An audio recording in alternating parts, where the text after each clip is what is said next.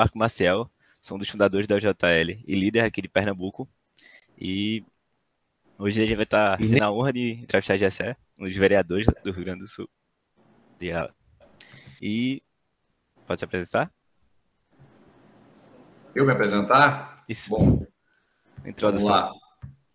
Bom, meu nome é Gessé, eu estudei no colégio público na cidade de Amão, passei na faculdade de física da URGS, achava que eu deveria aprender um pouco mais sobre o meu país, passei num concurso para a Escola Preparatória de Cadeiros do Exército e acabou que eu renunciei lá ao cargo e voltei para Porto Alegre, na verdade Viamão, onde eu morava, e passei para a Faculdade de Administração na URGS e ao mesmo tempo acabei passando aí com uma diferença de três meses do início do meu da minha faculdade de administração passei para ser servidor público federal na Justiça do Trabalho como, na época, agente de segurança, hoje policial judicial.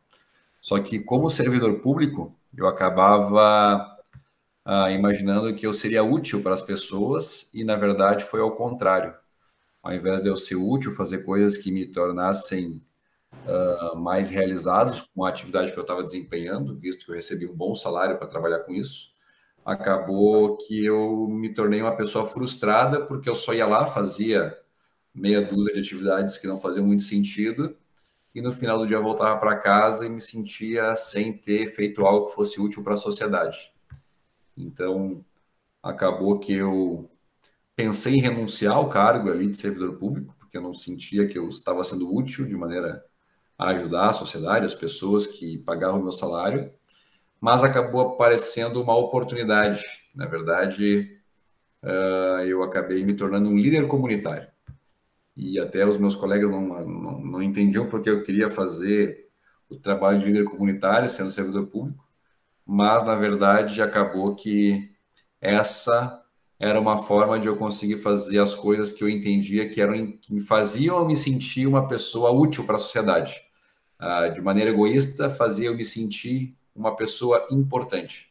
Mesmo que o impacto que eu fazia para as pessoas não fosse muito, uh, muito grande, eu me sentia útil daquela forma e acabou que isso fez com que eu me sentisse mais uh, proativo, assim, até a própria atividade minha uh, no tribunal acabava sendo apenas o pedágio que eu pagava para conseguir investir o meu dinheiro uh, nesse trabalho comunitário que eu fazia lá na Associação de Moradores, da qual acabei me tornando presidente. Então, naturalmente, uh, o tempo foi passando, eu fui fazendo cada vez mais obras comunitárias, mais atividades comunitárias, e a minha imagem acabou uh, gerando uma impressão positiva nas pessoas que me conheciam. Acabou que, posteriormente, eu acabei me somando a uma iniciativa que já existia no município de Porto Alegre, que falava sobre uma obra de mobilidade que ajudaria também o município de Viamão. E acabou que, quando chegou lá em 2015, eu já tinha ah, uma boa visibilidade perante a comunidade, tinha uma pauta que acabava se transformando numa causa, que era da questão da mobilidade urbana, e eu acabei aí consultando as pessoas próximas uh, da minha relação se eu deveria ou não me aventurar numa, numa jornada política. E uh, acabou que eu acabei uh, adentrando aí na vida na vida política uh, como um, um outsider, como se fosse. Em 2016, quando teve a eleição da qual acabei me elegendo, essa questão da renovação ainda não era.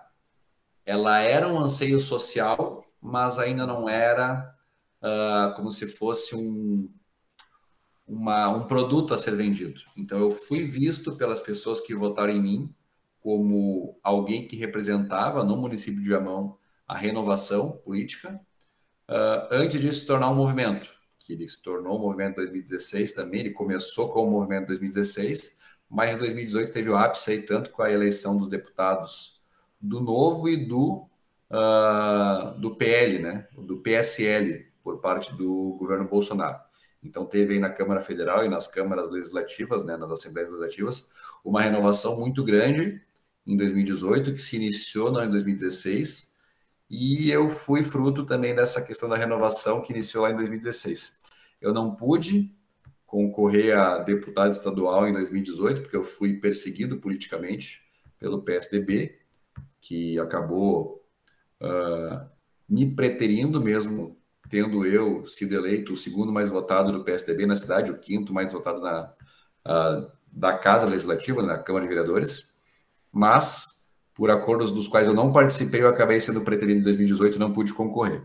Em 2018, 19 e 20, eu acabei uh, me tornando mais maduro politicamente, uh, porque eu era do, do partido do prefeito na época, lá na cidade de Irmão, do PSDB.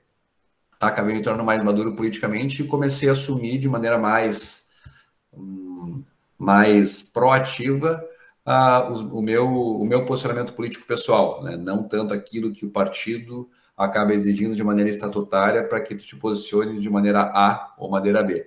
E acabou que eu comecei a me insurgir sobre algumas coisas que estavam acontecendo, participei uh, protocolando pedido de impeachment do prefeito de Amão, fiz denúncia no Ministério Público, fiz denúncia no Ministério Público também contra um vereador que tinha suspeita de, de, de ter sido beneficiado de uma licitação lá na época, e esse contexto político acabou trazendo para mim muita visibilidade, muito reconhecimento social. Eu tinha naquela ocasião publicações que beiravam aí 10 mil curtidas, que eu realmente estava fazendo um trabalho de grande repercussão social. Entretanto, o sistema político no município de Ramon começou a me perseguir. Até tem uma frase que eu gosto, que é quem bate, esquece. Quem apanha, não esquece. E daí, cada uma das denúncias que eu fiz, eu fui guardando um inimigo, que não, não revidou naquele momento, mas numa ocasião oportuna acabou extravasando contra mim, quando o sistema político de Ramon acabou se voltando contra mim. Então, aí dessa dos 21 vereadores e um prefeito, uh, e depois teve o vice-prefeito que acabou morrendo no cargo, só isso daria um, um livro. Uh, cerca de 16 ou 17 tinha razões para tentar se vingar de mim. Então, teve processo de cassação contra mim, porque eu falei que existia políticos corruptos na cidade. E daí, como eu não falei o nome do político corrupto, acabou que o, o chapéu acabou servindo para alguns. Enfim, acabou sendo uma trajetória bastante uh, turbulenta. E nesse contexto, embora eu tivesse uma boa visibilidade política dentro da cidade, eu tivesse um bom reconhecimento social e eu tivesse aparecendo em segundo nas pesquisas para prefeito, acabou que eu tinha receio, uh, dependendo do partido ao qual me filiasse, de que algum tipo de estratégia política pudesse ser utilizado contra mim, como aconteceu em 2018, quando eu fui proibido pelo PSDB de concorrer a deputado estadual. Então acabou que eu recebi o convite da Anne Ortiz para concorrer na cidade de Porto Alegre e acabei aceitando, trocando meu domicílio eleitoral e vim concorrer em Porto Alegre. Daí, olha que interessante. Ah, eu fui um vereador que concorreu pela primeira vez, sem nunca ter sido apoiado por nenhum político, não era da área política, era um servidor público, que concorreu em Viamão, depois de quatro anos como líder comunitário, e depois de quatro anos como vereador em Viamão, eu, por ter escolhido o modo de jogar, de demonstrar as, as inconsistências, a incoerência, a corrupção flagrante que estava acontecendo no município, acabei sendo perseguido e, de alguma forma, compelido a trocar o domicílio eleitoral sob o risco de correr uh, acontecer de novo o que aconteceu comigo em 2018, de ser retirada da candidatura não é das convenções. E acaba que o sistema político ele acaba se protegendo. Então, Sim. era uma alternativa que apareceu que era nesse era era a única alternativa possível ou a mais lógica naquele momento. É. E a maior parte das pessoas achava que eu não teria condições de me eleger, mas aquele trabalho que foi iniciado no município de Amão acabou ganhando repercussão também no município de Porto Alegre, que é um município vizinho. Eu acabei saindo aí de uma cidade com 200 mil eleitores, né, próximo da, da, da do recadastramento eleitoral, que acabou caindo para 140 mil, se não me engano, depois do recadastramento eleitoral e vindo a Porto Alegre, que tem aí aproximadamente 700 mil eleitores votantes, e conseguiram também obter o sucesso eleitoral representando o Cidadania, que é um partido que, cuja deputada uh, sempre votou a favor da redução de impostos, sempre votou contra uh, privilégios, inclusive foi a deputada que acabou acabando com a pensão vitalícia dos ex-governadores e teve esse alinhamento aí de acontecimentos ideológicos que acabou culminando com, a, com essa oportunidade que eu tive na cidade de Porto Alegre. Então, essa é a minha trajetória até o momento. É, sim, uma das coisas que a gente queria abordar era justamente essa sua transição da sua cidade para Porto Alegre. Se você achava, como você acabou respondendo, que tinha sido por causa da influência dos seus projetos já antigos, como a gente vê muitos seus, e se você tem alguma pretensão dentro de Porto Alegre ou para o Estado, para o futuro. Como você se vê dentro da política? Bom, é, assim, ó, eu quando faltava cerca de quatro meses para a eleição na cidade de Porto Alegre, eu renunciei o mandato de vereador na cidade de Viamão. É, na verdade, é, o momento em que eu renunciei foi o momento em que eu ganhei o último processo contra o partido que estava me perseguindo no município de Viamão. Todos achavam que após eu ter ganhado o processo, eu, como tinha ganho, ficaria no mandato até o final, só que eu achava injusto eu permanecer vereador no município de Viamão, concorrendo no município de Porto Alegre, primeiro pela questão do, do gasto público que isso geraria, e segundo, porque seria, obviamente, um ponto de vulnerabilidade. Esses, esses mesmos que estavam me perseguindo eleitoralmente no município de Viamão ao perder em todas as instâncias jurídicas, obviamente tentariam usar isso contra mim como um fator de vulnerabilidade. Então, como eu não tenho apego ao cargo político e obviamente eu me reelegeria no município de Amão, eu acabei renunciando ao mandato para poder me dedicar à campanha de vereador na cidade de Porto Alegre. Eu penso que eu tenho capacidade de representar o cidadania e esses valores que eu acabei aprendendo e, ao longo desse processo, né? Tanto do ponto de vista eleitoral quanto do ponto de vista ideológico.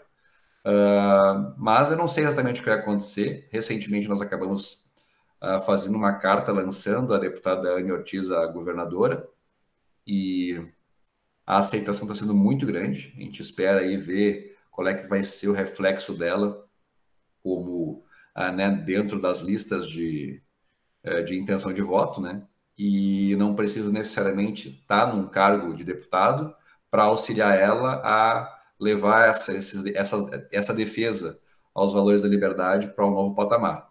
Mas se for uma, um pedido aí do partido, sendo que nós precisamos fazer uma nominata importante, eu posso aceitar esse convite, mas ainda não ficou definido nada nesse sentido. Mas, pessoalmente, eu tenho ambição de crescer na política de modo a levar esses valores cada vez mais alto.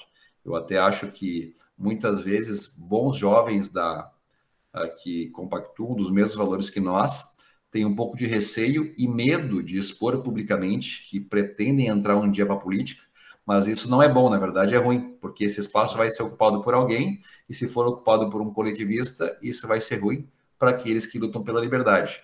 Então é importante que as pessoas estejam disponíveis a entrar e aprender. Inclusive, em 2018, tive a oportunidade de escrever um livro sobre campanhas eleitorais, como fazer para conseguir crescer eleitoralmente, para conseguir atingir esse objetivo de ocupar os espaços de poder que, se não for ocupado por nós, vai ser ocupado por outros grupos hegemônicos de poder. Entretanto, lá em 2018, quando eu escrevi, ele não foi, não, não teve grandes vendas, tanto que eu estava doando ele para as pessoas que se filiassem no meu partido. Entretanto, depois que eu me elegi em Porto Alegre, acabou o estoque. Agora estou sem, sem disponíveis para vender, mas de qualquer maneira, acho que bons jovens têm que entrar na política de modo a ocupar esses espaços que, bem ou mal, acabam sendo ocupados por pessoas com valores diferentes dos nossos. Até eu falo que uh, não adianta fazer a renovação de caras, precisa ter a renovação de práticas. E se pessoas como vocês aí, que têm embasamento biológico, uh, se negarem a ocupar esses espaços, isso vai ser ocupado talvez pela renovação de caras, mas não de práticas, e somente com pessoas que entendem dos valores que a gente defende, é que realmente a política vai acabar se renovando e renovando as suas práticas.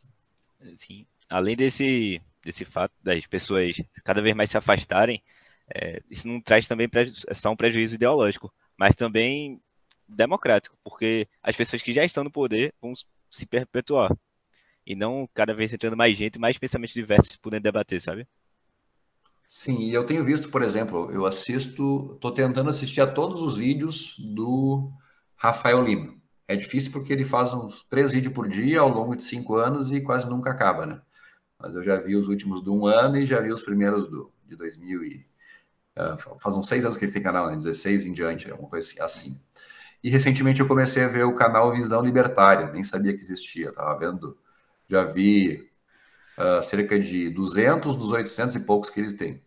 E a gente tem hoje em dia muita informação gratuita que está de acesso das pessoas e que basta um fone de ouvido para conseguir ser instruídos. E esses canais de comunicação que vocês fazem ajuda a perceber que a juventude está imbuída desses valores também. Então, eu acho que é importante convidar as pessoas para participar uh, presencialmente, assim como o Enzo estava falando antes de iniciar a entrevista. Uh, essa UJL uh, ah, acabou crescendo mais rápido do que imaginava. Se cresceu mais rápido do que imaginava, é que existia uma demanda não atendida. Sim. Então, acho que é importante que vocês façam cada vez mais encontros presenciais para que essas pessoas possam encontrar pessoas que pensam parecido com ela para não entender, para não pensarem que uh, essas ideias estão dispersas e que elas estão isoladas na, no meio da comunidade, né? quando na verdade não, só não se encontram como faz o, a esquerda, né? que acaba usando os meios universitários como método de propagação dessas ideias. Eu acho que uma coisa interessante que eu estava vendo essa semana. Recentemente eu recebi um ex-dono de cursinho preparatório para vestibular. E ex-dono por dois motivos, porque com a pandemia acabou que os pré-vestibular acabaram desaparecendo, mas anteriormente ele já estava vindo morrendo. E por que, que esses cursinhos pré-vestibular estavam morrendo? Porque com o crescimento das universidades à distância, a baixo custo, se diminuiu o incentivo para que as pessoas estudem para fazer um vestibular para a universidade gratuita. Se eu posso pagar para fazer a faculdade quase no mesmo preço que eu pago para fazer o pré-vestibular, é evidente que eu vou acabar preferindo ir direto para a faculdade ou direto para um tecnólogo, porque em dois ou três anos já vou estar no mercado e não tem por que eu perder tempo estudando para vestibular para chegar na universidade. E olha que interessante, duas coisas. Primeiro, os pré-vestibulares acabavam sendo um ponto de equalização da educação no Brasil. Porque como a nossa educação é, é muito... se diferencia. No pré-vestibular é que eu fazia, eu corria atrás da máquina. E eu mesmo fui uma das pessoas que correu atrás da máquina no pré-vestibular. Então, por um aspecto, acabou sendo ruim tu retirar, uh, tu descentralizar o acesso à informação, porque tu não tem mais essa equalização do ensino que dava acesso ao ensino superior. Então, por um lado, foi ruim. Por outro lado, foi muito bom, e talvez o saldo seja muito positivo, porque o que acontecia né, dentro desses centros acadêmicos de universidade presencial? A doutrinação, porque com, a doutrina, com aquela pessoa ali com a mente uh, sedenta por fazer parte de grupos, e os únicos grupos uh, presenciais serem uh, dominados hegemonicamente pelos grupos de esquerda, acabava que as, que as nossas mentes que ingressaram na faculdade acabavam tendendo para o conhecimento de esquerda, para o valor de esquerda.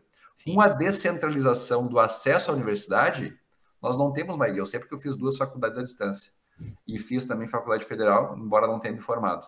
Então, com a descentralização da, desse acesso ao nível superior, não tem mais essa doutrinação. É eu vendo a aula com o professor e a minha convicção vai ser formada com a minha formação e com o que eu vejo na internet, eu vejo nos grupos de discussão uh, da faculdade, que não tem tanta doutrinação. Então, essa descentralização está tá sendo uh, um ponto de vulnerabilidade para a esquerda, porque Sim. ela não encontra mais aquela audiência cativa que, inclusive, ela acabava utilizando como a própria sala de aula como método de, de, de introjetar nas pessoas a sua ideologia. Então, essa descentralização uh, do ensino superior foi ruim por um lado, mas muito bom por outro, e talvez o saldo tenha sido positivo. É, nossa intenção ao criar o JL, a gente não esperava essa explosão digital, como aconteceu durante a pandemia, mas a, a gente pretende ocupar justamente esses espaços nos meios universitários. Trazer para a pessoa uma possibilidade não só à esquerda, quando a pessoa entra na faculdade. Tem pessoas, tem grupo de estudos, tem amigos, o que você é, tiver interesse. E a gente está prestando muita atenção nessa transição do digital, onde todos estão no EAD, remoto, a gente tem certo volume, mas a gente não experimentou o presencial. Como a gente vai, como vai ser esse embate de ideias, sabe? Vai ser uma fase interessante, imagino. Uh, Gessé, fugindo um pouco dessa parte que a gente está conversando aí, E levando mais para a política mesmo, tu citou que o Cidadania lançou a deputada Ani Ortiz, a governadora, a pré-candidata ao governo do estado. E se porventura não for oficializado e vocês fizerem uma coligação com o PSDB, agora o PSDB fez um movimento para lançar o Eduardo Leite à reeleição e o Cidadania compor, tu com teu histórico uh, de, de rixas ali que o PSDB teve contigo e que uh, te fez sofrer durante todo o teu mandato de vereadora, tu ainda assim apoiaria o governador Eduardo Leite à reeleição ou a outro cargo ou não? Bom, eu não preciso apoiar o governador, né? Eu tenho que ser fiel ao meu partido. A federação veio de cima para baixo, né, por uma convenção nacional. Cerca de 40% das pessoas, dos convencionais, como se fosse, uh, votaram em outros candidatos. Então, existe dentro do partido essa essa contrariedade também. Então, uh, o meu compromisso é com a cidadania, principalmente com a deputada Ney Ortiz, mas tem uma questão interessante nisso. Vamos uh, lembrar da convenção do PSDB, que colocou o nome do João Dória como pré-candidato do PSDB a presidente do Brasil. Essa decisão foi tomada antes da federação com o Cidadania e o Cidadania, obviamente, vai querer ter parte na decisão sobre qual é que é o candidato da federação para presidente da República. Lembrando que nós temos um, um senador na República que está em primeiro mandato, que tem baixa rejeição, que gostaria de ser candidato a presidente da República e que, entretanto, o nome dele não foi considerado na convenção do PSDB que lançou o João Dória presidente. Então, é, eu acredito que nacionalmente o Cidadania vai acabar fazendo algum movimento de modo a rediscutir dentro da federação qual é que é o nome da federação sobre os candidatos a governo federal, presidente da República. Isso também pode levar em consideração, embora não seja a minha opinião, pode levar em consideração o nome do Eduardo Leite a presidente. Então, isso não depende de mim, mas com certeza o Cidadania vai tentar fazer uma construção onde a sua opinião seja levada em consideração, porque a gente não está sendo uh, absorvido pelo PSDB. Nós somos uma federação, e uma federação tem uma construção de parte a parte. Do ponto de vista, se o Eduardo Leite vier a, a governador, não terá o meu apoio, mas pode ter o apoio do Cidadania. A minha candidata a governadora é a deputada Dani Ortiz. E eu vou, do início ao fim, lutar para que ela seja a nossa candidata governadora. Por vários motivos. Uh, por ser jovem, por ser mulher, por ser coerente, sempre defendeu a redução do imposto e a redução da máquina pública e sempre votou a favor da redução do imposto e da redução da máquina pública. E eu acho que ela pode ser uma boa alternativa para o Estado do Rio Grande do Sul. Então, nesse sentido, não vou desrespeitar uh, os outros candidatos, como aconteceu comigo, diga-se de passagem, mas pretendo defender o nome da deputada Ana Ortiz e do nosso senador para presidente da República por parte da cidadania. E eu acho que o primeiro turno ele acaba sendo um, um turno para te votar com coração. Né? Tu vai votar em quem tu prefere. E eu prefiro a deputada Ana Ortiz como candidata a governadora. No segundo turno é que a gente tem que ver, fazer aquela, aquela decisão pragmática do que, que é menos pior. E olhando por esse lado, uh, a polarização que hoje nós temos no Senado Federal, né? Que nós temos Lula de um lado, Bolsonaro do outro, e aquela briga entre si, e uma terceira via que ainda não deslanchou. No, na tua visão hoje, uh, o que, que tu acha que está sendo posto e como é que a gente pode, quem sabe, quebrar essa polarização para colocar um candidato que represente os ideais daquela grande parte da população que está insatisfeita? É, eu acho que hoje não tem terceira via, tá? A terceira via que tinha maior viabilidade, e eu estou falando não do ponto de vista do que eu prefiro, estou falando do ponto de vista analisando o cenário político uh, com os nomes que estão postos. Uh, na minha opinião, quem tinha maior possibilidade de encarnar a terceira via era o Sérgio Moro, o ex-juiz que uh, atua na Lava Jato. Entretanto, após aquele furdunço inicial, acabou que ele não decolou. E as pessoas que pensavam que a terceira via podia ser real e possível de ser implementada como uma alternativa aos dois que estão teoricamente liderando as pesquisas, acabaram se frustrando. Do meu ponto de vista, é só uma opinião política e não a minha preferência, teria maior aderência uh, para uma alternativa ao Sérgio Moro o Eduardo Leite. Entre, porque, né, obviamente, ele é uma cara nova, não para nós aqui do Rio Grande do Sul, aqui tem uma alta rejeição, mas nacionalmente ele pode ser vendido como uma novidade, o que para uma terceira via seria interessante. O João Dória acabou trazendo para si uma alta rejeição por ter liderado o processo de fechamento da economia em São Paulo, quando os índices do coronavírus estavam muito fortes lá no início da, da pandemia, e as atitudes dele acabaram sendo adotadas por outros governadores e prefeitos, e hoje nós percebemos que, aparentemente, essa decisão acabou não gerando diminuição uh, sobre os uh, diminuição na pressão do, do sistema de saúde, mas gerou sim a questão do problema econômico pelo qual nós acabamos passando. Então, por conta dessa alta rejeição do João Dória, acho que o partido dele acabou escolhendo mal e hoje, na minha opinião, não existe terceira via. Tá entre o Bolsonaro e o Lula. E chegando no segundo turno, o pessoal vai para o que é menos pior dentro da sua ideologia, né? Sim. É, entrando nesse, nesse tema é, de não haver uma terceira via, sendo um dos polos, a, a ideia é que para os próximos quatro anos a gente tenta construir algo novo. Você acha que vai ser algo muito destrutivo? Ou a gente trabalharia para uma, um possível impeachment, novamente, quem sabe? Na verdade, assim, ó, uh, o que, que eu penso? O Rafael Dias tem uma. Rafael Lima, desculpa. Tem uma lógica que eu acho bem interessante. Tá? Uh, se a batalha, entre aspas, para o Poder Executivo está perdida, o que, que é mais lógico? Trabalhar pelo Poder Legislativo. Buscar apoiar candidaturas que defendam os valores corretos, de modo que possa fazer um freio para qualquer. Uh, presidente que defenda os valores errados na condução do país. Então, ah, não acho que deva ter impeachment, né? A gente nem deu oportunidade da pessoa demonstrar se ela vai fazer um bom governo ou não. Eu vejo que o presidente Bolsonaro foi muito perseguido uh, por, por algumas posturas que ele teve ao longo do seu mandato. Acho que ele não teve compostura em alguns, em alguns momentos também. Entretanto, uh, a gente consegue perceber que faltou boa vontade também dos meios de comunicação uh, de promover as pautas boas que estavam uh, sendo implementadas no país. Não sei se porque ele cortou o financiamento ou qualquer outro motivo ideológico que o valha.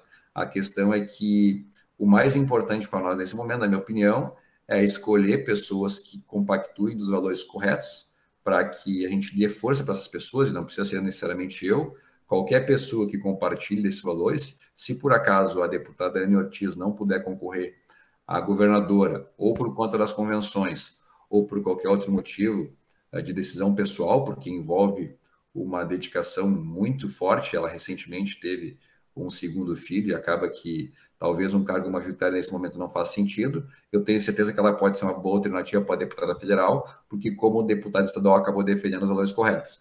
Então, essa é uma coisa que nós temos que levar em consideração. Não só pensar no cargo majoritário, mas também pensar em quais vão ser os fiscalizadores da lei que nós vamos colocar na Assembleia Legislativa e na Câmara Federal. Até porque uh, eleger esquerda é defender o coletivismo, né? É a certeza do coletivismo. Eleger o centrão, obviamente, é eleger aquele que, é, aquele que está propenso a conversar, independente do governo que se eleger. E eleger pessoas que defendem valores, os valores de liberdade que a gente defende, a gente sabe mais ou menos, ou pode esperar mais ou menos, qual vai ser a postura de cada um quando chegar um momento uh, decisivo de com relação a impostos, com relação a liberdades individuais, com relação a qualquer coisa nesse sentido. Então, acho que a coisa mais importante que a gente pode fazer agora como movimento seria encontrar bons candidatos que compartilhem dos nossos valores e dar força para eles, até porque uh, um candidato com boa trajetória uh, no meio liberal, com poucos recursos e com pouca energia relativamente a um cargo majoritário, a gente consegue fazer ele se tornar um deputado federal, um deputado estadual. E esse cara pode ajudar a frear retrocessos do ponto de vista político, tanto no governo estadual quanto no governo federal. Sim. É, trazendo mais para essa parte ainda de política, é, ideologicamente a gente vê que nós somos muito pragmáticos com tudo. E a gente viu que você, durante sua, seu mandato, é, tem o costume de doar metade do seu salário.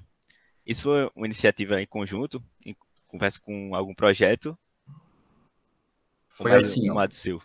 se olhar lá no Google, lá, botar no Facebook lá, Gessé Sangali bota Gessé Sangali doarei mês a mês. Esse é o código para achar lá. Em março de 2020, quando começou a questão da pandemia, lockdown e não sei o que, nem parecia que ia ser tanto tempo, eu falei, quando ainda era vereador em Viamão, que doaria até o final daquele mandato 50% do meu salário de vereador para a saúde.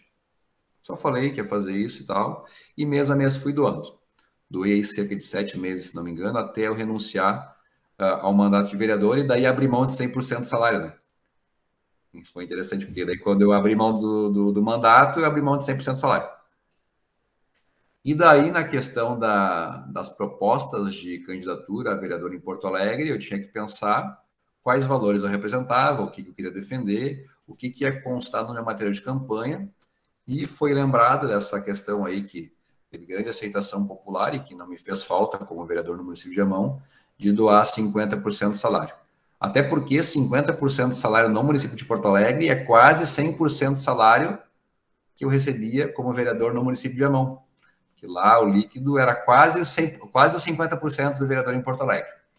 Então, uh, acabou que eu propus e estou cumprindo desde então. A gente tem aí uma mês a mês, a gente faz uma prestação de contas. E no material de campanha, eu acabei colocando que eu faria a doação para a saúde, como foi no município de Amão, e projetos sociais. E daí, óbvio que a gente abre para outros projetos sociais, mas o principal projeto social que eu gosto de gastar é o Concreta Beco, porque além de eu pegar e dar o dinheiro, eu faço com que as pessoas que vão ser beneficiadas trabalhem para beneficiar a frente das suas casas. Eu costumo falar quando eu chego no Concreta Beco que ó, eu não trabalho para vocês, eu trabalho com vocês. Se vocês não estiverem aqui para trabalhar no sábado às 8 da manhã, eu vou pegar, levantar acampamento e vou para outro beco. E, enfim, o pessoal mais humilde entende essa, essa linguagem mais na moral, assim. Tu chega na moral, fala na moral, e eles entendem. E como eu gosto de trabalhar, porque eu vou lá, eu trabalho do início ao fim, eu faço todo o trabalho mesmo junto com eles.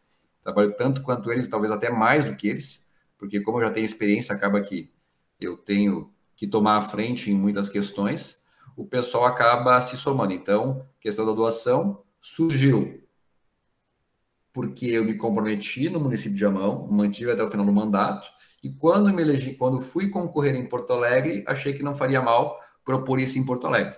E tem uma planilha de, de gastos de todos, todo mês que eu faço. Pego 50% que eu ganho, deposito numa conta específica onde eu presto contas disso. Inclusive, já tiveram jornalistas que vieram me questionar, dei o link da conta, mês a mês ali, mostrando todo o fluxo de caixa, de tudo que entra e tudo que sai, mediante recibo e nota, das atividades que nós fazemos. E daí eu gastei em algumas coisas da saúde, porque no início da pandemia, no ano de 2021, já quando eu era vereador aqui em Porto Alegre, deu problema da questão dos respiradores e tal, e estava faltando válvula ali no pronto atendimento do Cruzeiro do Sul. Acabei gastando na saúde, até porque era um compromisso de campanha, mas o que eu mais gosto de gastar é na questão do Concreta Beco, e tem dado super certo, nós já fizemos quatro uh, aqui em Porto Alegre com esse recurso, na verdade um foi em Viamão, foram três em Porto Alegre e um em Viamão, e mês a mês eu vou gastando, né, e fazendo. E eu gosto de fazer o comportamento porque é algo que fica. Até algumas pessoas me perguntam, e essa é uma resposta interessante dar, se fazer ações sociais como o Concreta Beco uh, poderia ser interpretada como compra de voto. É uma pergunta capciosa e importante ser respondida. Eu respondo que não, e eu respondo por que não. Tem uh, algumas características que, que configuram o abuso de poder econômico, a compra de voto e uma delas é a periodicidade, a manutenção da dependência do eleitor perante um político. Por exemplo, uh, existem políticos que doam cesta básica. O que, que tu entende? Se tu doa cesta básica, a manutenção do político no cargo vai gerar a manutenção do auxílio assistencial. A saída do político do cargo vai gerar a, a suspensão do auxílio assistencial. Então, existe um incentivo para que o eleitor mantenha o político no cargo. Um projeto como o Concreta B, onde eu trabalho junto com os moradores, no instante que está concluída a obra, eles podem botar fogo no boneco na, do GCE que não vai mudar nada para eles. Então, não existe uma dependência continuada do mandato. Se fosse assim, não poderia nenhum prefeito asfaltar uma rua, por exemplo. E por isso que eu faço obras comunitárias onde o poder público não atua. Eu não quero trabalhar como prefeito, eu não quero substituir o prefeito. Eu vou naqueles locais onde os moradores uh, vivem numa região onde o poder público não chega e junto deles a gente vai lá e faz uma atividade de voluntariado para melhorar a condição de vida deles. Ou, por exemplo, gasto uh, numa compra coletiva que vai ser doada para um hospital público, por exemplo. Uh, que talvez uma licitação acabaria sendo muito morosa para conseguir fazer atendimento. Então, por conta disso, por não ter uma dependência econômica e os gastos serem todos coletivos, isso acaba não configurando nenhum tipo de abuso de poder econômico ou algo nesse sentido. Uh, embora, se isso acontecesse de algum sentido, eu não parei de fazer porque eu me comprometi, e eu que vou responder o processo até o final, azar, porque, enfim, foi um contrato que eu fiz nas urnas e eu pretendo seguir até o final do meu mandato. Óbvio que, quando eu for concorrer à reeleição, por exemplo, eu vou respeitar aquele prazo legal onde, por exemplo, os prefeitos não podem inaugurar obras, porque, embora não seja uma obra pública, acho que pode ser enquadrado de maneira semelhante. Então, para tomar qualquer tipo de, de cuidado, eu vou interromper não as doações, porque eu posso continuar doando para dentro da, dessa conta particular onde eu mantenho e faço a prestação de contas, mas somente fazer o empenho desses valores após o período eleitoral aí para não correr nenhum risco de ser apontado. E embora eu já tenha sido apontado uma vez, uma vez um prefeito lá de Diamão tentou me apontar, uh, acabou que não teve andamento porque não, não foi interpretado pelo Ministério Público como algum tipo de abuso de poder econômico. Na verdade, nós só fizemos a impermeabilização do solo e não teve nenhum tipo de dificuldade nesse sentido. Gesseto falou do Concreta B, que vou aproveitar e fazer uma pergunta em cima disso. De onde surgiu essa ideia de botar em prática o Concreto B? Você que já fazia lá em Viamão, na época que tu era vereador, se eu não me engano, e levou isso para Porto Alegre. E qual é a importância hoje para a infraestrutura? Você também falou que tu defende bastante a parte da infraestrutura. Qual é a necessidade hoje de ter uma rua uh, na frente da sua casa e que auxilie a população? E esse trabalho que tu tem de puxar a comunidade para junto da construção. Como é que surgiu o Concreta Beco? Uh, em 2012, quando eu virei líder comunitário, eu comecei herdando uma sede de uma associação de clube de mães, na verdade era um clube de mães, que foi transformado na associação de moradores do meu bairro. E a primeira atividade que a gente teve que fazer foi fazer a reforma da sede da associação de moradores.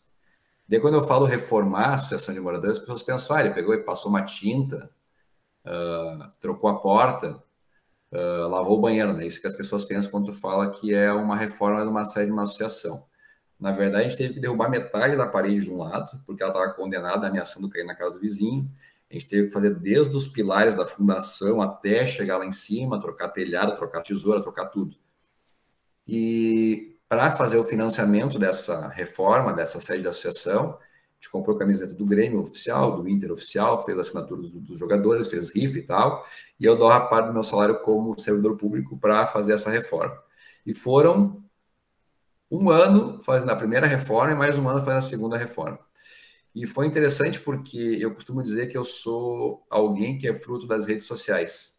Eu naturalmente não sou uma pessoa que tu pensaria que é um político porque eu não sou muito de ficar falando, discurso, fazendo coisa e tal, uh, participando de jantar, uh, encontro e tal. Eu sou mais uma pessoa prática, de chegar lá e fazer. E mesmo que seja difícil ou não vai ficar tão bom quanto poderia, eu penso que o imperfeito feito é melhor que o perfeito não feito. E acabou que começamos na cara e na coragem, reformando essa sede de associação de moradores, e quando chegou a parte comunitária do, de trazer as pessoas para dentro da associação, a gente tem uma dificuldade. Eu cheguei para convidar as pessoas para virem e as pessoas não vinham. E daí um, um morador que era sócio, até é sindicalista, embora seja um sindicalista do bem, uh, não tenha gostado de alguns posicionamentos meus quando eu falo mal do sindicato, mas de qualquer maneira é uma pessoa de bom coração. e que de fato ajudou muito na, no início da nossa associação de moradores, ele falou: ah, o problema uh, que vocês estão encontrando, Gessé, é que vocês estão convidando as pessoas para virem para dentro da associação sem primeiro ir até elas, porque elas pensam que isso aqui é um clubinho. Então, se vocês querem trazer as pessoas para cá, não adianta vocês reformar a sede e deixar bonita. Vocês têm que primeiro ir colocar, se colocar à disposição delas para que elas percebam que elas fazem parte de um movimento que pode culminar no crescimento dessa associação. E daí, nessa estratégia de tentar conhecer essas pessoas e trazê-las para dentro da associação, a gente convidou três senhoras que moravam na mesma rua, e por coincidência era a rua mais problemática do nosso bairro na época, e falou: Ah, o que a gente pode fazer para trazer o pessoal da rua de vocês aqui para dentro da associação?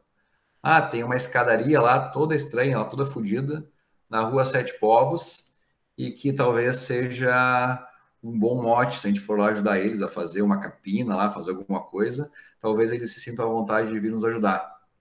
E daí o pessoal, essas senhoras organizaram um, um chimarrão lá. Uh, deixa eu ver se eu acho aqui, ó, escadaria Sete Povos. Uh, trouxe uh, para fazer uma reunião lá com esse pessoal para tentar conversar com eles, trazer eles para dentro da associação. A gente foi lá, fez o chimarrão e tal, e conversou com eles para saber o que, que, eles precisavam. Eles, ah, a gente quer arrumar essa escadaria aqui, ó. Deixa eu ver se dá para ver. Não vai dar porque talvez a luz. É.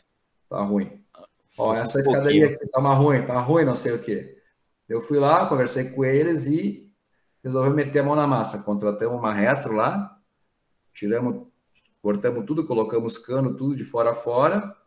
Fomos, opa, fomos avançando ao longo de 18 finais de semana de trabalho e fizemos essa escadaria aqui, ó. Pum, né? De fora a fora e tal. E daí eu acabei fazendo o que eu queria, que era obras comunitárias. E eles acabaram gostando do trabalho da associação e acabaram vindo somar na associação. Então, o que, que foi o Concreta Beco? Foi meio que a minha experiência de que fazer coisas com as pessoas faz com que elas adiram à minha causa, como se fosse não sei se falei certa a conjugação, mas acabou surgindo assim. Eu não sabia como chegar nas pessoas. E daí eu ofereci para elas algo que elas queriam fazer. E eu me somei a elas para fazer o que elas queriam fazer. E daí a gente acabou criando um, um sistema como se fosse. Eu vou lá, converso com elas, ouço o que elas querem fazer, faço com elas e daí elas vêm junto, por exemplo, para a Associação de Moradores, que era o caso na época. E quando eu me elegi vereador, esse caso aqui da escadaria teve assessoria de um grupo de arquitetos que estavam fazendo faculdade de arquitetura na Universidade Federal. É, eles chegaram como voluntários nessa época ainda? Voluntários, sim. Sim, todos voluntários. Todos, todos, todos. Para ter uma noção, essa escadaria aqui custou 5 mil reais. Cara, nada. Nada. 5 mil reais não é nada para uma escadaria desse tamanho. E, daí, e se fosse o poder público? Ah, uns 100 tem mil. Tem uma perspectiva. 100 mil. Por quê? Porque teve todos os canos. Tinha, imagina, tu tem que alugar retro daí colocar cano, daí fazer projeto, daí fazer escadaria, daí comprar material, daí fazer instalação de material. Para ter uma noção, teve, foram 18 final de semana de trabalho voluntário, 18.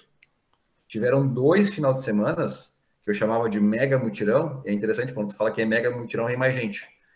E daí tiveram cerca de 100 pessoas em cada um. E tinha 700 pedras por carga, foram 1.400 pedras que a gente colocou dentro dessa, dessa obra aqui. Pô, 1.400 pedras para levar a escada acima é ruim, né? A gente então, imagina isso. Cada um levar quatro pedras. Ó, tu tem a missão de levar quatro pedras. Pega aqui, daí cada um ia arrastando e levando. Óbvio que uns levavam 10, outro não conseguiu levar nenhum. Mas daí foi indo, esse trabalho foi indo. Quando eu me elegi vereador, eu tive que suspender a minha participação na associação, embora não tivesse problema legal, eu acabei suspendendo para não ter conflito de interesses, como se fosse instrumentalizar a associação a meu favor. E daí eu queria manter o trabalho comunitário. E em 2016 eu tinha feito um Concreta Beco. Só que não era Concreta Beco ainda o nome, foi só concretar um beco. E daí, quando chegou 2017, eu pensei, ah, vou ter que ter um trabalho comunitário de novo, porque eu gosto de fazer isso e tal, e é importante, tem que fazer. E daí eu fiz o primeiro Concreta Beco, na verdade foi o segundo beco concretado. E daí, cara, tudo errado, cara. Tipo assim, comprei dois média areia, 50 sacos de cimento, botei muito mais do que precisava, fiz um negócio super grosso e fui aprendendo no caminho. Aí o segundo já errei para menos, o terceiro já errei para mais, e foi indo, indo, indo. Só que assim, ó, no início não tinha um financiamento, tá? Basicamente, eu pagava do meu bolso ali, 400 reais, 500 reais, para comprar o material, que era pô, pouco material, pouca, pouca areia, pouca brita, misturava tudo, colocava dentro de uma betoneira que eu comprei, botava tudo em cima do reboque e ia trabalhando. Eu fui literalmente aprendendo a concretar beco na prática. Cara, e basicamente, se for para pensar, é um contrapiso. É, se eu ia fazer um contrapiso na casa, é um concretar beco, não tem nada muito diferente. Ele acabou que foi indo, só que sempre com a pegada de envolver os moradores. Cara, não, não tem um beco que eu faça que os moradores não estão juntos. Quando começa a não, tá, não ter pessoal junto, eu já interrompo ali, pô, galera, vamos continuar semana que vem, e é isso aí, é a vida. E daí vai indo, daí foi, foi, foi, e acabou virando, entre aspas, um produto. E as pessoas me pediam, e cara, que nem diria o Deltan Dallagnol, né? Cada pena que tu puxa vem uma galinha, né? Cada beco que tu faz aparece mais 20 querendo fazer. E daí acaba gerando um outro problema, né? Que é como selecionar o beco. Porque se eu não tenho capacidade de fazer todos, qual beco eu faço? Esse é um grande problema. E daí, na minha, na minha ideia, só faz sentido fazer beco onde ele efetivamente é um problema. Não adianta fazer o beco para num local onde é só para deixar bonito. Por exemplo, locais planos, não faz sentido o beco. Porque, embora não seja confortável andar no chão batido numa região plana quando chove, não é um problema. O pessoal não deixa de conseguir sair de casa por conta disso. Mas os locais muito inclinados, o que acontece? Como essas regiões geralmente são em áreas de invasão, área de disputa judicial, área de ocupação irregular, não tem planejamento de, drenagem urbana. E o que acontece? Cada casa vai sendo colocada de uma forma. Uma é aqui, outra é ali, o muro vai conduzindo a água por meio da rua, e o que acontece? A rua acaba servindo como local de escoamento da água da chuva. E a rua é o mesmo local onde as pessoas transitam, onde passam os carros, onde passa a moto. Então, por falta de planejamento, essa rua acaba sendo o local de escoamento da água, que acaba ficando completamente erodida por conta da chuva. Então, tu fazer uma impermeabilização superficial acaba resolvendo o problema da mobilidade e do escoamento. Porque, embora tu não tenha ali uma, um escoamento formal, como, por, por exemplo, uma prefeitura seria obrigada a fazer, a gente coloca um cano levando a água até a primeira boca de lobo, acaba colocando essa impermeabilização superficial, que no mínimo, mesmo que chova e acabe passando a água, diminui o risco de ter essa erosão. Então, a longo prazo, acaba melhorando muito a vida das pessoas. E acaba diminuindo também o custo de manutenção por lado da prefeitura porque onde ela tinha que passar uma patrola a cada três, quatro meses por causa da chuva, e muitas vezes demorava um ano para voltar e gerava insatisfação para as das pessoas, hoje tem a possibilidade de fazer o concreto beco. Então, qual é que é o beco que eu prefiro fazer? Eu prefiro fazer o beco inclinado, muito inclinado, quanto mais inclinado melhor, porque mais a questão da erosão acaba sendo um problema, e preferencialmente não muito comprido. Por quê? Porque os recursos são escassos. Se eu dou hoje cerca de 5.500 reais, um beco de 120 metros, o último que eu fiz de 120 metros, custou 20 mil reais. Então, são quatro meses de doação para fazer um beco. Então, quando faz uma obra muito comprida, eu falo para a galera, o pessoal, se vai ficar muito comprido, se é uma via de mobilidade, se é algo que demanda uh, um estudo mais aprofundado da questão do, da drenagem, do escoamento, isso é uma obra pública. Se é uma coisa mais local, com 50 metros, 30 metros, 60 metros, que não é muito largo, que não está ainda gravado dentro uh, da, da lei, né? No caso uma rua também ela é criada por lei, fica mais fácil fazer qualquer beco. E eu dou preferência para as ruas inclinadas, porque são as ruas que efetivamente vai fazer mais diferença na vida das pessoas que acabam sendo prejudicadas por conta da questão da erosão. É, nesse seu desenvolvimento, todos os seus trabalhos, a gente vê muito uma importância realmente servir a população, estar tá trabalhando por eles. E no seu desenvolvimento, teria políticos, personalidades ou livros que te inspiraram, que serviram de guia para o seu trabalho ou para a sua vida pessoal? Políticos que serviram de guia para a minha vida pessoal. Bom, Não só tem... políticos, ser personalidades, o que você preferir. Sim, deixa eu pensar aqui, ó. Uh, teve uma questão, uma, uma leitura que fez toda a diferença na minha vida, tá? E não é no ponto de vista político, é do ponto de vista pessoal mesmo. Embora do ponto de vista ideológico político também tenha ajudado, ele só embasou com, com palavras teóricas aquilo que eu já fazia na prática. Só que eu não entendia como sendo algo de valor, eu entendia que era eu, eu me sentia culpado pelo que eu fazia. Só que eu não sabia que tinha uma fundamentação teórica que explicava a minha posição que eu fazia na prática. Então eu fazia me sentindo culpado, sem saber que tinha uma fundamentação teórica que justificava, explicava e dava sustentação para o que eu estava fazendo. Eu li três livros, até vou ver se eu acho aqui o nome certinho. Eu talvez não lembre de cabeça, mas eu lembro o primeiro, tá? O Cântico da Anne Rand, né? Vocês obviamente devem ter lido. E, bom, ele é um livro curto aí, não, não sei se chega a 100 páginas, e ele acaba sendo ele acaba sendo traduzido por uma metáfora. Tem até uma imagem na internet que é uma casa fechada, uh, onde está um adulto e três crianças olhando para a porta. E o cara está segurando a porta assim, ó. Não passem. Atrás dessa porta, todas as pessoas que passaram nunca mais voltaram. E lá existem demônios, uh, todo tipo de mal e não sei o que e tal. E por isso vocês não devem passar aqui. Ah.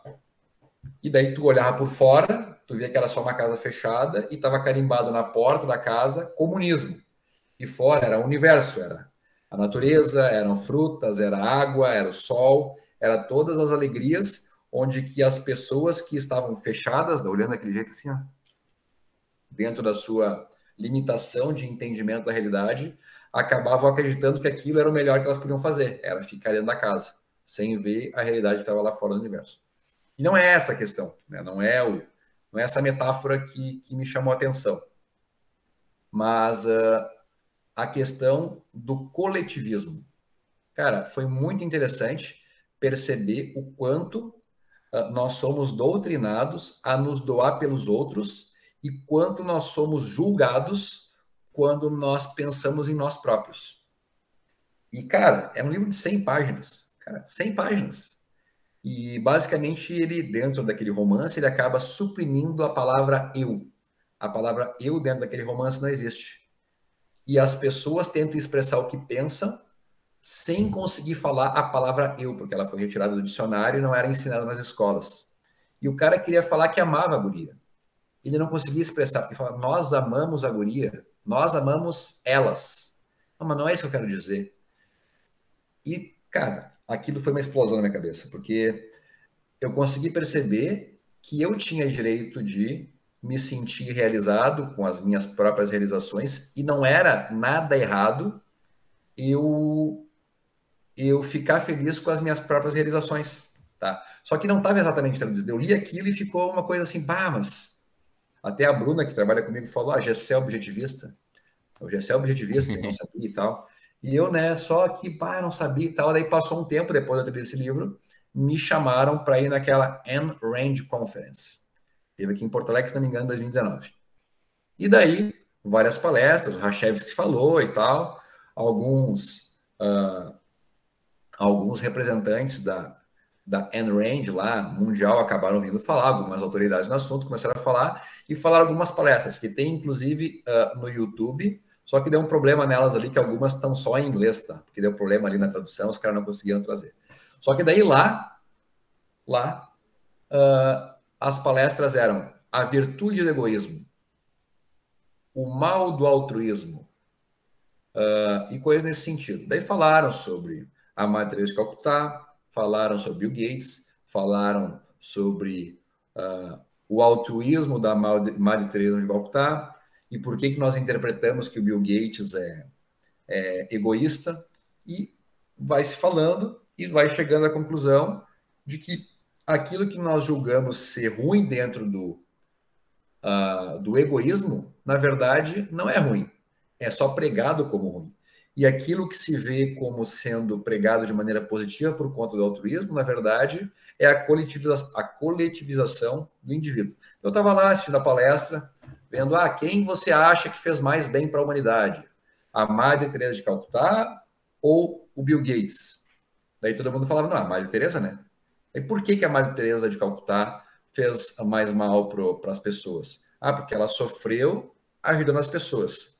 Ah, então porque ela sofreu, ela fez mais bem.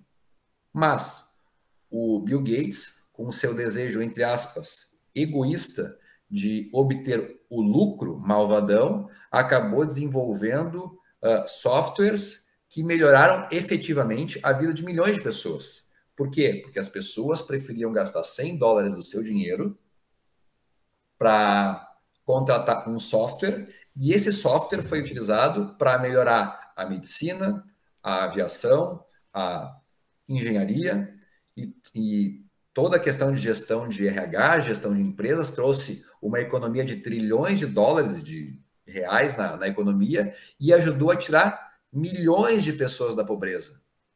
Só que por que, que o Bill Gates não é considerado uma pessoa altruísta, sendo que ele ajudou milhões de pessoas, mas a Madre Teresa de Calcutá, que deve ter ajudado na sua vida aí cerca de 50 mil pessoas, por exemplo, é considerada altruísta. Por quê? Porque efetivamente a Madre Teresa sofreu ao ajudar as pessoas. Ela abriu mão do próprio conforto pessoal para ajudar as pessoas. Mas a, a gente tem uma interpretação errada com relação, por exemplo, ao Bill Gates, porque parece que ele não sofreu para obter esse conhecimento que ele utilizou. A diferença dele para a Maria Teresa é que ele, em alguma medida, entre aspas, se beneficiou do trabalho que ele desenvolveu. E daí, ah, mesmo depois, o Bill Gates doando metade da sua fortuna para causas sociais, ele ainda é visto como um capitalista malvadão. Só que enquanto eu via isso, ele fala sobre o mal do altruísmo. E esse aí seria o, o, bem, do, o bem do egoísmo, né?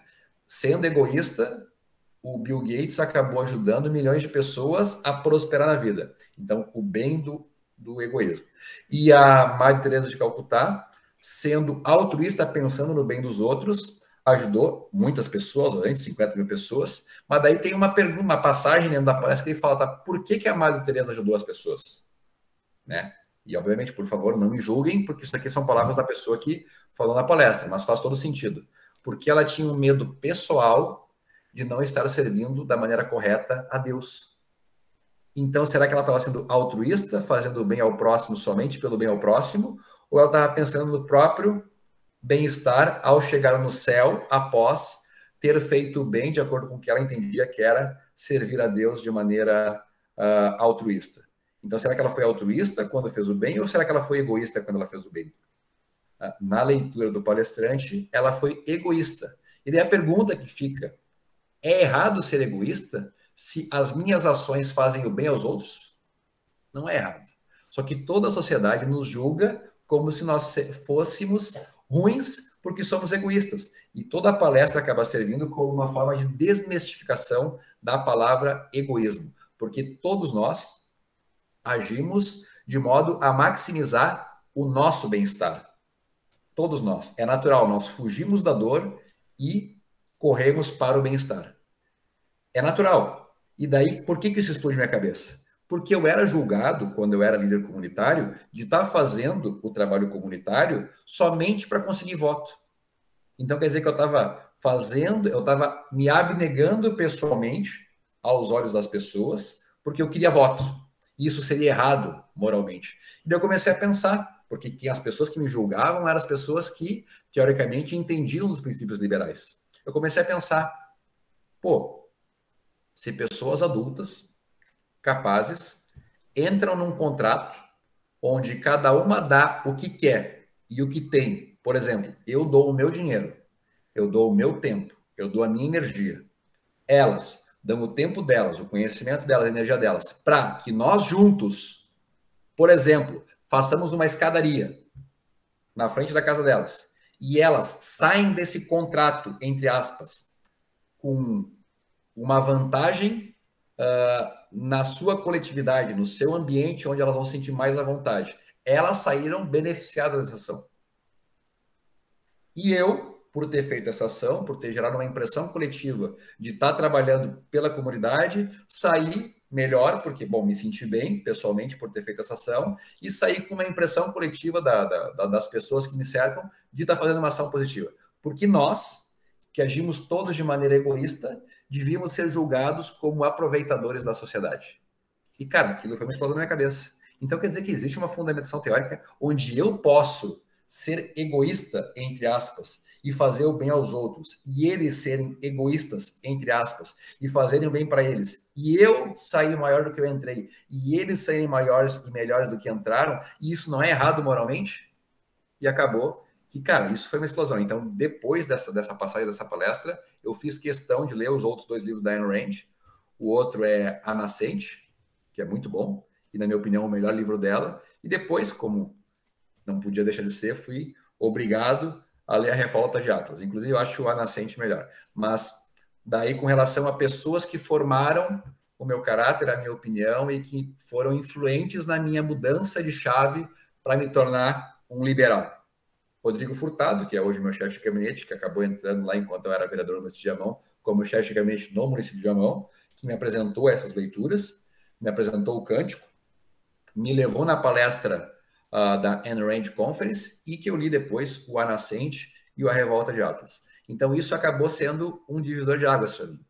Então assim, ó, hoje eu sou um anticoletivista convicto, eu sou um individualista convicto, porque eu entendo que o individualismo é a única forma que a gente tem de realmente ajudar as pessoas sem uh, abrir mão da própria vida uh, em favor delas. É possível a gente conseguir melhorar a condição da vida dos outros sem abrir mão da própria vida, da própria do próprio bem-estar. Então, por conta disso, eu acho que o maior influência, óbvio foi a Range, mas conduzido aí pelo Rodrigo Furtado, que me deu a, essa oportunidade de apresentar uh, essa essa doutrina, essa, essa questão aí do objetivismo e do individualismo, que acabou servindo como formação política para mim.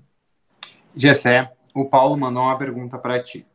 Uh, ele queria que tu falasse um pouco da tua experiência na escola de cadetes do Exército aí para o pessoal. Ele quer saber o que? Desculpa, o que é da, da escola? A tua experiência. Cara, foi bom. Assim, ó, eu. O que, que eu te falo? Mudou a minha vida porque como eu falei lá no início na questão do, do da formação dos pré-vestibulares, a nossa educação formal do colégio público, não sei como é que é o colégio privado, porque eu nunca tive oportunidade de estudar em colégio privado, mas a nossa formação no colégio público é muito ruim. Tanto que quando eu cheguei no terceiro ano do segundo grau, eu cheguei no meu diretor e falei, ó, oh, me roda, roda, me roda porque não, não vou passar no vestibular. Ele falou, não, vai, te forma, vai fazer um pré-vestibular, porque aqui tu não vai aprender mais nada. O, o diretor do colégio público falou isso. E daí eu fui, achando que eu passaria na faculdade de física, uh, na URGS, e era um dos vestibulares mais fáceis que tinha na época, e rodei. E daí eu, puta merda, vou ter que fazer um pré-vestibular. E eu sempre fiquei na minha cabeça que eu queria ter estudado no colégio militar, porque eu achava que essa dificuldade de conseguir um ensino de qualidade era porque, dentro das minhas possibilidades, eu nunca tinha conseguido estudar no colégio militar. Eu tentei fazer colégio militar na quinta série, tentei fazer colégio militar no primeiro ano e nunca tinha conseguido. Daí, quando eu fiz o vestibular para a URGS, física, eu rodei. Deu, puta merda, não consigo passar nem em física na URGS, né, cara? Deve ser porque eu sou ruim em matemática e física. O que eu fiz? Eu não sou muito inteligente, tá? Mas eu sou muito esforçado. Eu peguei um livro de matemática de quinta série e li do início ao fim. Fiz todos os exercícios. Pum, pum, pum, pum, pum. Estudei física de primeiro ano, segundo, terceiro ano, segundo grau, toda aí. Pum, pum, pum, pum. Passei em física na URGS.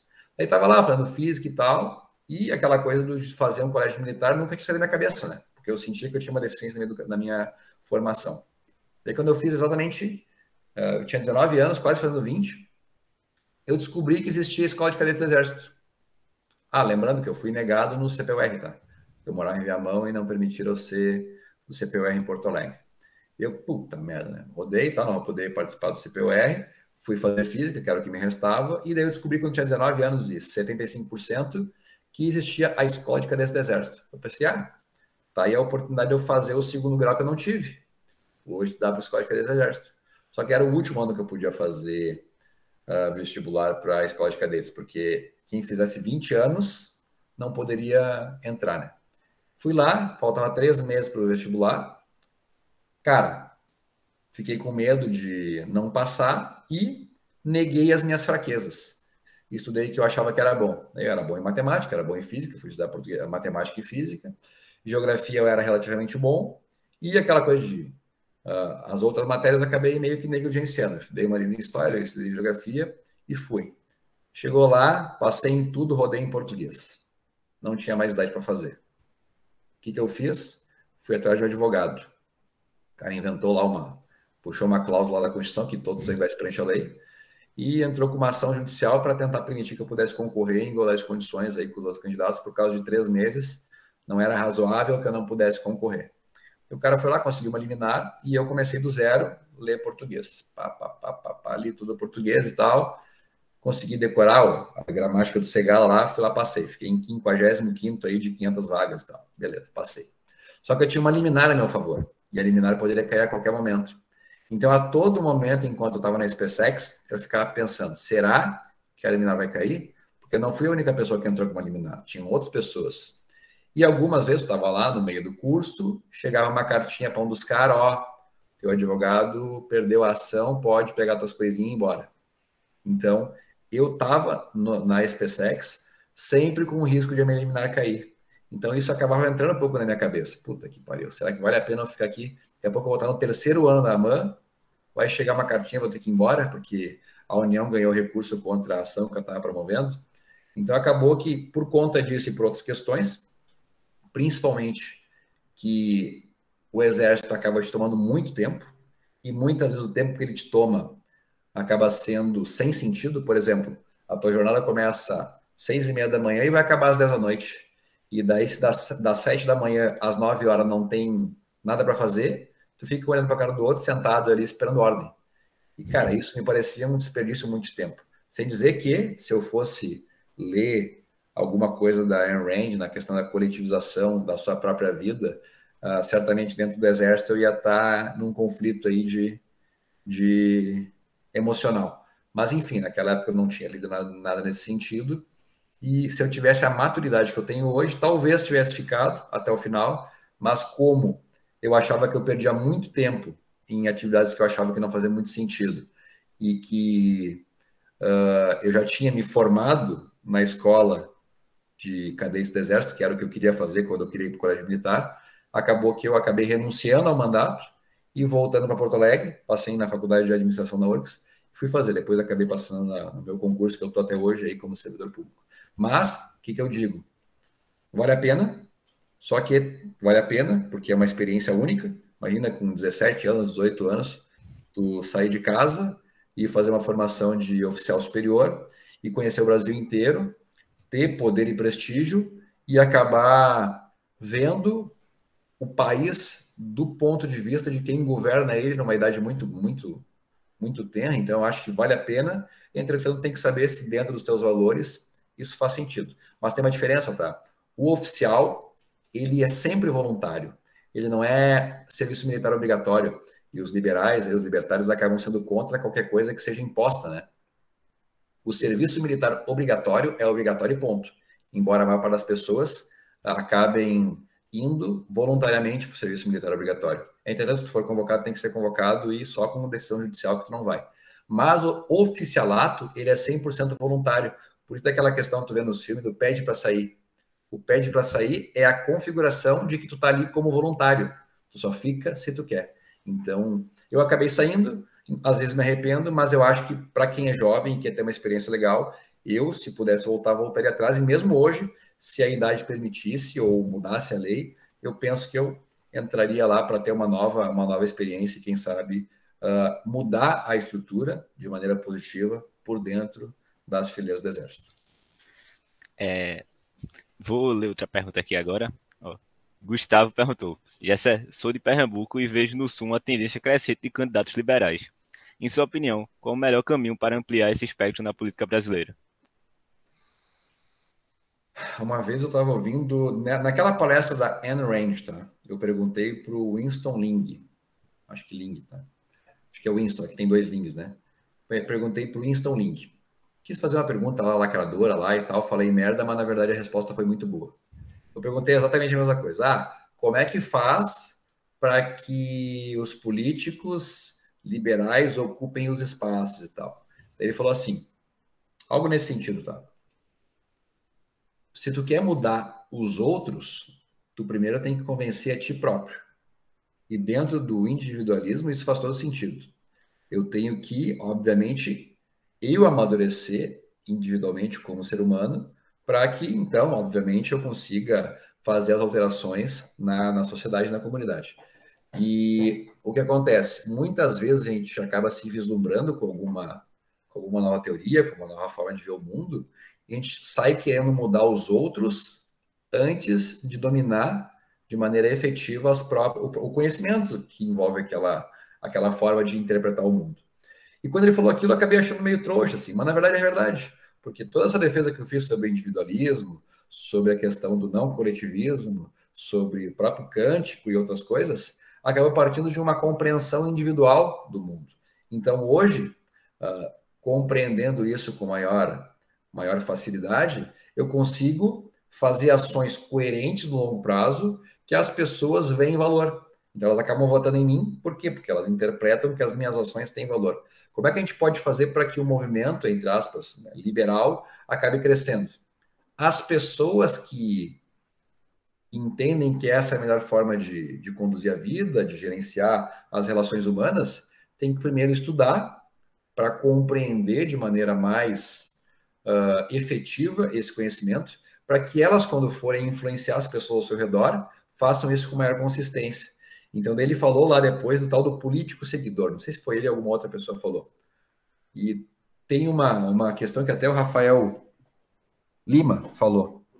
Político sente cheiro do que as pessoas querem.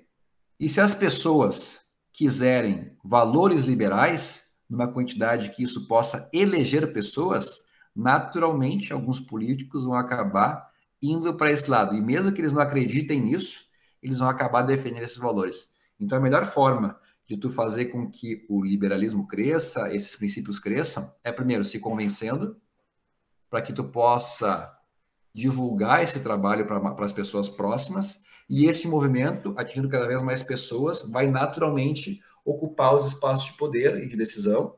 E eu sei que os liberais, principalmente os libertários, são contra a ocupação desses espaços, talvez de modo ideológico, mas se esse espaço não for ocupado por alguém que pelo menos compactue com esses valores, ele vai ser ocupado por pessoas que não compactuam e vão acabar impondo a sua vontade perante os demais, inclusive por quem acaba discordando do coletivismo. Então, acho que a primeira coisa que tem que fazer é as pessoas que acreditam nisso estudar, e hoje em dia a informação está gratuita na internet. Eu mesmo falei no início, estou vendo todos os vídeos que eu posto de ideias radicais, estou vendo todos os vídeos que eu posto do Visão Libertária. Quando acabar de ver os do Visão Libertária, vou estar tá, tá indo já, já me programei para ver os do Peter Turguniev, aquele lá do, do Ancapso, Ancapso Supply, um negócio tipo assim.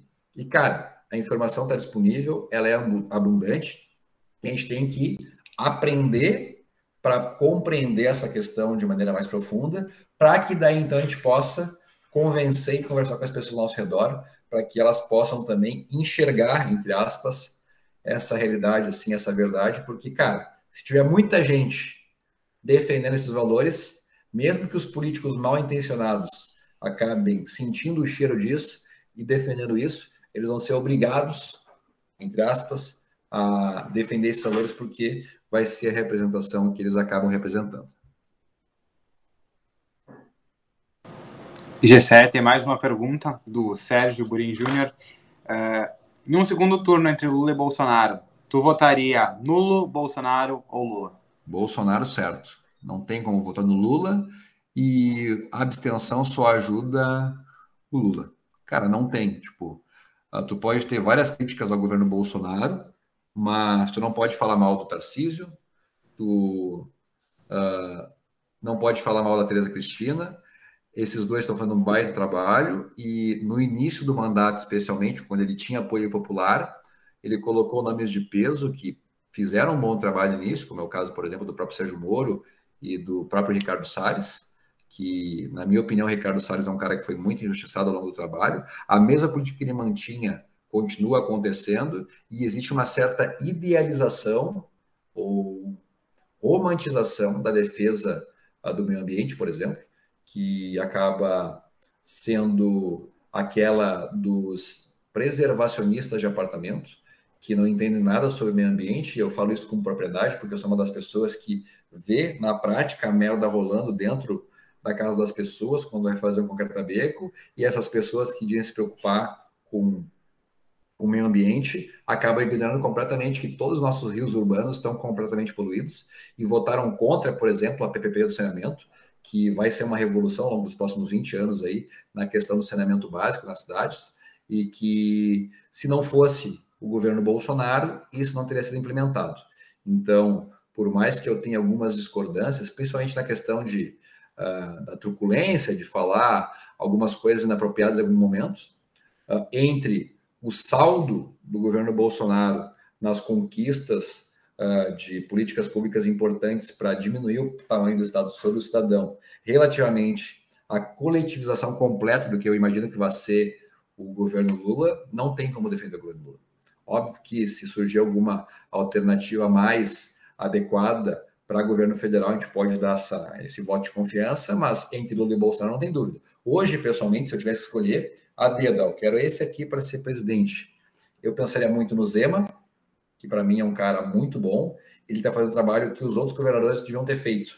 Devia ter comido quieto por durante oito anos, fazendo o seu trabalho bem feito em casa, como o Zema está fazendo, e só pensar em crescimento lá no futuro, quando estivesse acabando o segundo mandato. Ou, se por algum motivo, por exemplo, o Bolsonaro não puder concorrer a presidente, por algum tipo de impugnação, alguma coisa de perseguição política, alguma coisa desse sentido, dentro do governo Bolsonaro, se eu pudesse escolher uma pessoa para ser o candidato a presidente, eu não pensaria duas vezes, eu votaria no Tarcísio, que é o ministro da Infraestrutura, e eu acho que o Bolsonaro está tendo uma, uma ideia muito boa né, na questão da, de lançar candidatos a governador, potencializando eles para que eles possam ocupar esse espaço nos estados agora na próxima no próximo ciclo eleitoral. Vamos fingir que o Bolsonaro concorra, mas não consiga se eleger.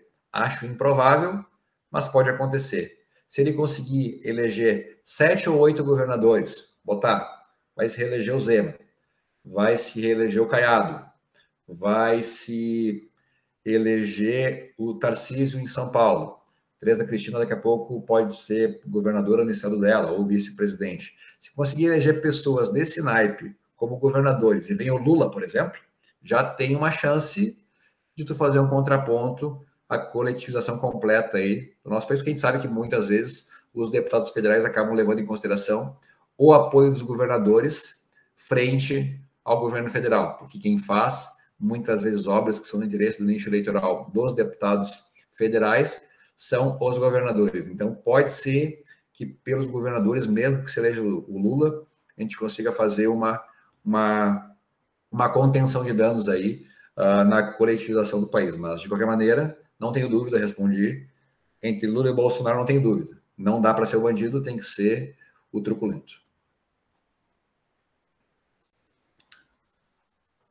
Falei muito. Houve mais uma pergunta aqui que mandaram, que era sobre o modo que as universidades estão tratando a volta presencial. A gente abordou esse assunto, mas não abordou essa parte que seria o plano deles de volta. Umas faculdades estão voltando de qualquer forma, outras estão deixando o regime híbrido. Ou se tem alguma crítica, alguma opinião sobre esse modo que está sendo levado? Não, já tinha que ter voltado há muito tempo, né? A educação, embora tenha sido bom, para a direita que a educação presencial tenha ficado suspensa por um tempo, porque, obviamente, esses grupos de esquerda aí acabam uh, tendo uh, uma maior penetração dentro das universidades. Uh, do ponto de vista de saúde, não faz o mínimo sentido manter as universidades fechadas. E olha o absurdo: as crianças voltaram às aulas, mas os adultos não voltaram. Então quer dizer que a gente acha que é, embora a, o índice de contaminação e de manifestação da doença nas crianças seja baixo, pensemos, nós estamos mandando as crianças para as aulas, mas as universidades não voltaram, sendo que quem quer se vacinar, a vacina está colocada. Quem quer se vacinar tem lá alternativa. Então, não faz o mínimo sentido, na minha opinião. A economia foi fechada muito antes do que seria não necessário, mas justificável e não reabriu ainda na sua plenitude muito depois daquilo que seria justificável, não necessário. Então, não faz o mínimo sentido, já faz dois anos que o poder público está fechado, eu sei porque eu sou servidor público, somente recentemente a minha função acabou voltando à sua atividade plena, e isso não faz o mínimo sentido do ponto de vista uh, de saúde pública, porque quem quer tem a dose da vacina no braço. É, o que eu vi, no, pelo menos na federal, eu estudo em uma, é, é um completo despreparo. Eles simplesmente falaram que iriam voltar sem um plano, sabe? Onde iriam revezar os alunos presentes, só falaram que os cursos que quiserem voltar podem. E é porque então, assim, ó, pensa, qual é que são os incentivos, tá? Isso é interessante, isso é interessante. Qual é que são os incentivos? Os incentivos na iniciativa privada são completamente diferentes dos incentivos no poder público. No poder público, tu não muda nada se tu prestar o trabalho ou não. Porque daí pensa do ponto de vista de um reitor. Ele tem lá, sei lá, 5 mil professores, doutores, com 60 anos, 50 anos, que, embora vacinados, sempre vão puxar carta de, ó, se eu voltar para a aula, eu posso morrer. Tu quer ser o responsável pela minha morte? E, embora uh, do ponto de vista de saúde não faça mais sentido porque as pessoas estão vacinadas, qual é que vai ser, por quem que o reitor vai ser julgado por não voltar às aulas presenciais? Não tem, porque ele é um servidor público que tem estabilidade do emprego e o financiamento da universidade não vai mudar, independente de voltar à aula ou não. Na verdade, é o contrário. Os custos da manutenção do funcionamento da universidade são menores sem aula do que com aula, porque a limpeza fica diminuída, os contratos de terceirizado diminuem, a energia elétrica diminui. Então, na verdade, o poder público tem um incentivo para não voltar. Enquanto a iniciativa privada, cada dia fechado é um dia mais perto do não retorno, de falência completa. Então, os incentivos são completamente contrários. E te pergunto, a Universidade Federal não teve tempo de preparar um plano de retorno uh, seguro para as aulas, uh, sendo que as universidades privadas, em dois, três dias, já estavam com o EAD tudo pronto para que as pessoas pudessem ter aula. Então, dentro dessa crise uh, sanitária pela qual nós estamos passando, foi um salto. As universidades privadas praticamente uh, tomaram todo o espaço das universidades públicas. E hoje, praticamente, só se justifica fazer faculdade pública naquelas que são muito caras, que nem a questão da engenharia, direito, medicina. A maior parte dos outros cursos que são mais teóricos, que basta um livro, uma sala de aula, uh, do ponto de vista econômico, faz muito mais sentido uh, aulas à distância, porque tu consegue escalar uma aula uh, pela internet para o nível de milhares, enquanto a aula presencial acaba sendo muito mais custoso para te manter. Então, cara, acabou mudando completamente. As universidades, as universidades federais vão ficar mais na questão da pesquisa, porque do ponto de vista educacional elas acabaram perdendo a batalha para as universidades privadas. Gessé, então, uh, depois desse grande bate-papo que a gente teve, muito rico, a gente te agradece pela participação. E uh, todo o JL fica muito feliz de ter participado, contado um pouco da tua história. Te deseja muito sucesso aí na tua atividade como vereador, nas suas questões em auxílio à comunidade, como Concreta Beco, que é um, uma atividade muito boa para a comunidade, tanto de Porto Alegre como para a comunidade de Viamão. Eu acredito que isso vai servir de exemplo não só para outras cidades do Rio Grande do Sul, mas outras cidades do nosso país. Desejamos sucesso na tua caminhada política aí. E mais uma vez, muito obrigado. Obrigado, Marco. Obrigado aos, ao pessoal aí que nos assistiu e ficou com nós até agora, uma praticamente uma hora e meia de podcast. E sigam ao JL lá no Instagram, sigam o Gessé, sigam eu e o Marco também. E não deixem de seguir o JL Cast, o JL Nacional e os estados que têm seus Instagrams também. Então tá. Não sei se o Marco vai falar. Não, é, não sei se já encerrou. Queria agradecer a participação é, de você e pedir desculpa a todos os imprevistos. Realmente não tinha como se planejar para esses problemas, mas daqui para frente só melhora. Desejo muito sucesso a você e toda a JL também. Bom, obrigado pela oportunidade. Se quiserem me chamar mais vezes, vou me colocar à disposição. Se quiserem que eu vá presencialmente nos eventos, falar alguma coisa, formação política, uma coisa nesse sentido, estou à disposição também. Eu, quando escrevi o livro sobre uh, como participar das eleições, o nome é Quero me eleger, o que eu devo fazer. Na verdade, o que eu pensei foi justamente de maneira não, não ideológica, mas acabou se somando por conta de um entendimento uh, da injustiça que acaba existindo na política, uh, da descentralização da informação, de modo que as pessoas que querem entrar na política tenham subsídios para conseguir fazer campanhas efetivas. E quem detém esse conhecimento não compartilha, obviamente, porque quem encontra o caminho do acesso ao poder tem dificuldade de, de, de aumentar a possibilidade dos seus concorrentes, mas eu, de maneira não ideológica, mas pragmática, naquele momento que tinha me sentido uh, preterido de maneira injusta no processo eleitoral, acabei escrevendo esse livro junto com o meu chefe de gabinete, que era o eleger que eu devo fazer, e se vocês quiserem fazer palestras sobre esse tema, inclusive disponibilizando o livro para essas pessoas que pretendem um dia entrar na política ou auxiliar campanhas eleitorais de sucesso uh, do ponto de vista ideológico liberal, podem contar comigo, porque eu tenho certeza que eu posso contribuir a aumentar a chance de sucesso eleitoral de vocês. E quem quiser fazer o Concreta Beco, como eu não consigo fazer todos os becos, eu estou terminando de escrever um manual sobre como fazer concreta becos e esse conhecimento que pode ser encontrado aí com qualquer pedreiro que sabe fazer contrapiso, eu compartilho também para que quem quiser fazer, reproduzir esse trabalho na sua cidade, possa fazer tendo uma noção dos custos, da quantidade de material, da maneira como organizar, de como falar com as pessoas, de como cobrar que as pessoas trabalhem, porque isso é uma forma de eu levar o Copenhague para mais pessoas e ajudar as comunidades carentes, que a gente sabe que muitas vezes o poder público vai acabar uh, não alcançando. Então, agradeço a oportunidade, me coloco à disposição e sempre que precisarem, podem contar comigo. Ok, obrigado. Muito obrigado. Pessoal,